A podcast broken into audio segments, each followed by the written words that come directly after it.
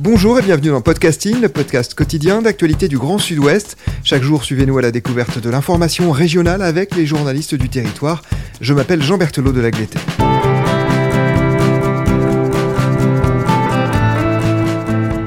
Aujourd'hui, nous vous proposons une carte blanche. Ce sont nos épisodes qui sont dédiés non pas à un article paru chez un de nos partenaires, mais réalisé par une ou un journaliste de la région. En l'occurrence, un article paru chez Colibri Le Mag qui s'appelle D'une filature industrielle à un tiers-lieu écologique. Et cet article, c'est vous qui l'avez écrit. Bonjour Anne-Sophie Novelle. Bonjour Jean. Vous êtes journaliste indépendante, cofondatrice de la revue Far West, vice-présidente du club de la presse de Bordeaux Nouvelle-Aquitaine. Vous écrivez notamment pour Le Monde, Le 1 et donc pour Colibri Le Mag. Vous pouvez nous présenter ce média en quelques mots? En fait, il s'agit du magazine de, l'ONG euh, Colibri. Euh, qui est très suivi en France, hein, qui historiquement a été euh, fondé par Pierre Rabhi et qui depuis, bah, en fait, a lancé plein de projets, une université, des MOOC, des outils libres, qui a donné naissance à la coopérative des Oasis. Et Vincent Tardieu, donc qui est le rédacteur en chef de Colibri le Mag, a été désireux cette année de lancer euh, tout un travail d'enquête sur la notion d'écolieu. Et donc, euh, bah, on vient de lancer cette série de, de reportages. Nous sommes trois journalistes euh, à y contribuer et euh, le tout est, est, soutenu financièrement par l'ADEME. Un petit mot sur le nom même du magazine Colibri. Il est inspiré par Pierre Rabhi que vous venez de citer. Oui, Pierre Rabhi avec cette petite fable que tout le monde connaît maintenant, je pense, du colibri qui essaye de, de faire sa part en amenant des petites gouttes d'eau pour éteindre l'incendie de la grande forêt. Donc c'était parti de, de, ça à la base et, et l'association aujourd'hui fédère énormément de, de personnes partout sur le territoire qui souvent se regroupent pour euh, organiser des événements, participer à des agoras, euh, réfléchir aux solutions pour demain. Alors, votre reportage se passe en Nouvelle-Aquitaine, dans la Vienne. On est exactement à Ligugé, à quelques kilomètres de Poitiers. Décrivez-nous un peu le site qui est au cœur de votre article, en commençant par son passé industriel. Alors, en fait, à Ligugé, donc, il y avait ce qu'on appelait euh, l'usine de Ligugé, qui était une, usine, une, filature. Euh, dans la Vienne, on cultivait énormément le chanvre, par exemple, et, le lin. Et donc, du coup, cette euh, usine a marché à plein, on va dire, de la fin du 19e siècle jusqu'au milieu du 20e siècle. Et elle s'est arrêtée, on va dire, peu après le, choc pétrolier. Et là, elle est restée euh, inoccupée, euh, désinfectée euh, pendant 30 ans. Alors que c'était un des lieux symboliques de la région. Donc il y a eu plein de, bah, de, de squats, euh, de jeux qui ont été euh, imaginés dans, dans, cette ruine industrielle euh, pendant toute cette période d'abandon, jusqu'à ce que bah, quatre personnes décident de, de la reprendre euh, il y a dix ans et de se dire on va essayer de créer ici euh, des alternatives euh, sur notre territoire, alors que le lieu, en fait, y a les communes avoisinantes voulaient en fait tout simplement le, le raser, alors que c'est un, symbole local euh, avec euh, cette grande cheminée qui, domine le site euh, sur les bords du Clin, qui est donc une, rivière qui passe à Ligugé et qui est très connue dans la Vienne.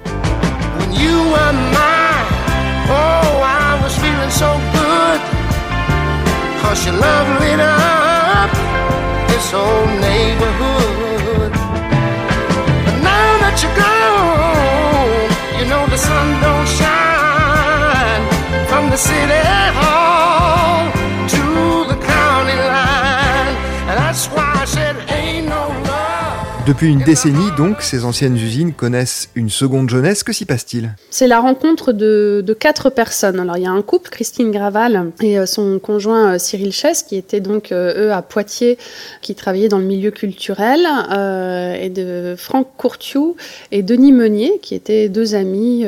Denis qui travaille dans, le patrimoine, l'architecture, et, Franck qui est un, artisan, en fait, cordiste de, de, formation, et qui, lui, a vécu toute sa vie sur les routes de France, euh, aller de chantier en chantier et à se former à tous les métiers du bâtiment. Et tous arrivaient un peu à un, je dirais pas un plafond de verre, mais ils étaient jeunes. Ils avaient envie de montrer qu'on pouvait euh, se rapproprier les communs, euh, de faire autrement, euh, dans un espace qui pourrait leur appartenir et qu'ils mettraient en commun avec d'autres, euh, parce qu'ils étaient un petit peu à l'étroit dans leurs activités. Et donc le propriétaire des usines les a fait se rencontrer, c'est-à-dire Christine Graval et Cyril Chess d'un côté, Denis Meunier et Franck Courtiou de l'autre, à l'époque, en disant bah, vous avez des projets similaires, et en provoquant cette rencontre, en fait, euh, ils ont pu, euh, pendant deux ans, discuter autour de ce que ce projet pouvait devenir, etc. Ils se sont rendus compte qu'ils étaient euh, assez en accord finalement sur l'idée de se dire, on veut montrer que dans un espace privé, un collectif citoyen peut monter une dynamique pour laisser les gens euh, entreprendre et faire des choses. L'intention était aussi simple que ça au départ.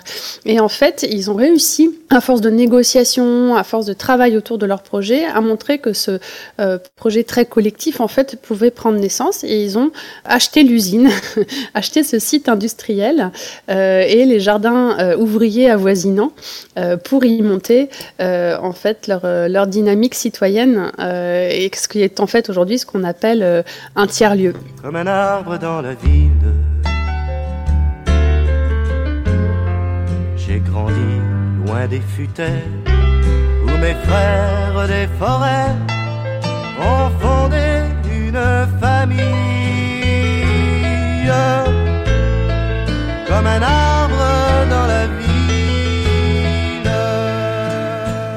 Alors justement, vous citez ce terme de tiers-lieu. Qu'est-ce que c'est et quelle est la différence avec un écolieu, qui est un mot que l'on entend souvent aussi? Et justement, apprendre à connaître cette différence, ça fait l'objet d'un autre article que vous avez également écrit pour Colibri le Mag. La notion de tiers-lieu, elle est encore assez récente et c'est vrai qu'elle ne parle pas au plus grand nombre.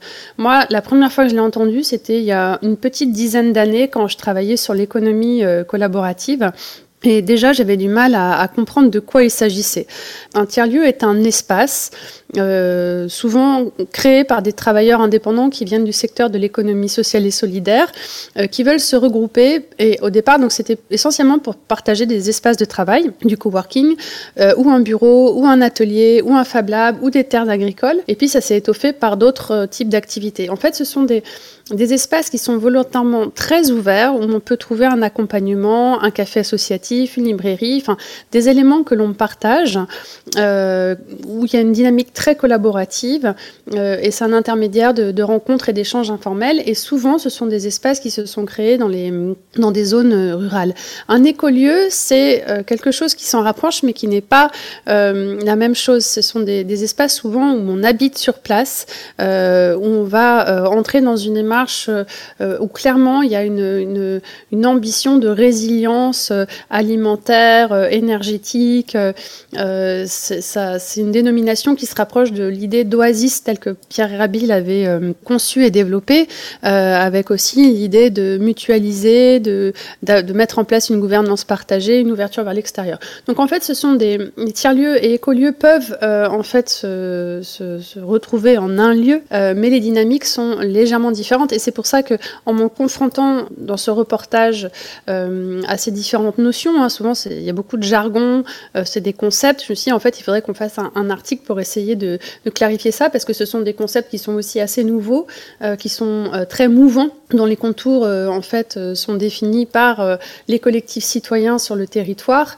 et donc il y a des structures maintenant qui se mettent en place pour faire des réseaux d'écolieux, faire des réseaux de tiers-lieux et qui essayent de, bien définir les contours et voir comment ces réseaux peuvent accompagner la dynamique et justement leur donner de la force mutuellement. C'est à l'image de ce qui se passe sur les territoires aujourd'hui, hein, en Aquitaine comme ailleurs.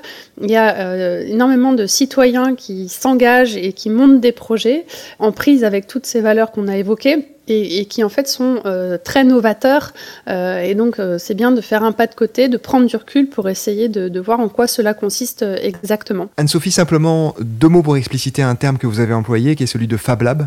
Ah oui, alors les Fab Labs, bah, en fait, ce sont des laboratoires de, de où on trouve des, outils à commande numérique. Alors, euh, ce dont on parle souvent, ce sont les imprimantes 3D, mais dans un Fab Lab, euh, on, trouve surtout des ordinateurs, des découpeuses laser.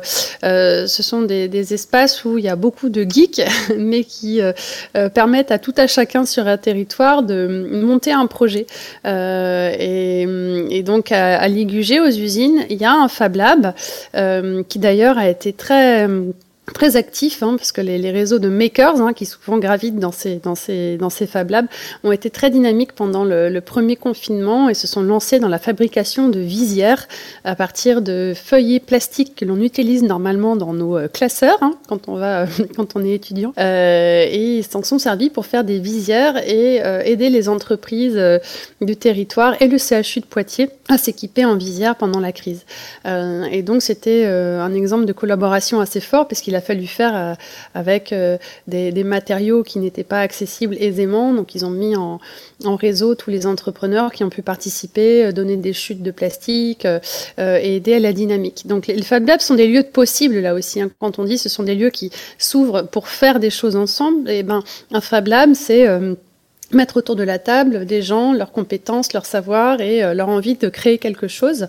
Et il y a des une philosophie en fait dans ces univers-là qui est de dire quand on crée quelque chose dans un Fab Lab, on doit euh, mettre les plans en accès libre ensuite pour toute la communauté de manière à ce que d'autres euh, puissent s'emparer de ces plans-là et les améliorer si besoin et repartager le fruit de leur découverte par la suite. Donc c'est des univers euh, là aussi somme toute assez neufs hein, qui sont nés avec le croisement du numérique et du renouveau des territoires, mais qui ne sont pas forcément largement connus du public.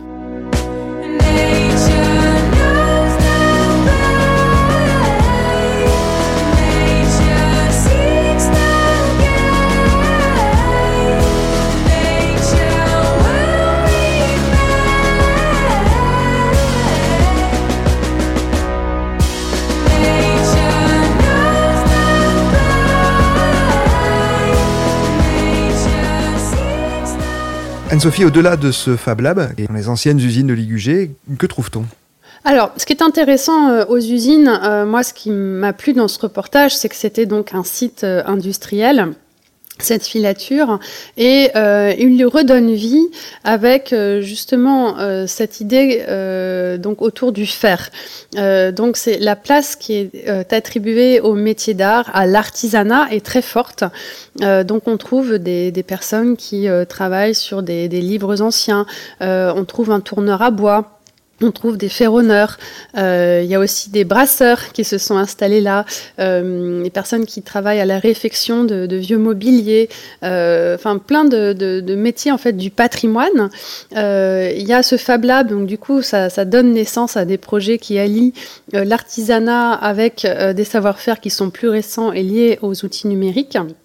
Et puis on trouve aussi des associations qui travaillent euh, sur le compost avec compostage.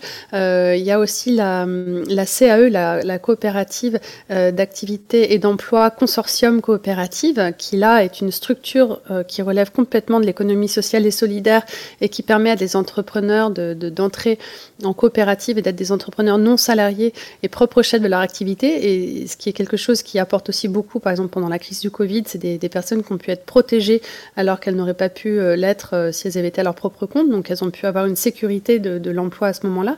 On trouve aussi un coiffeur responsable, euh, Luc, qui, a une très très belle démarche. Enfin voilà, c'est les, gens viennent avec leurs projets et voient ce qu'ils peuvent y faire.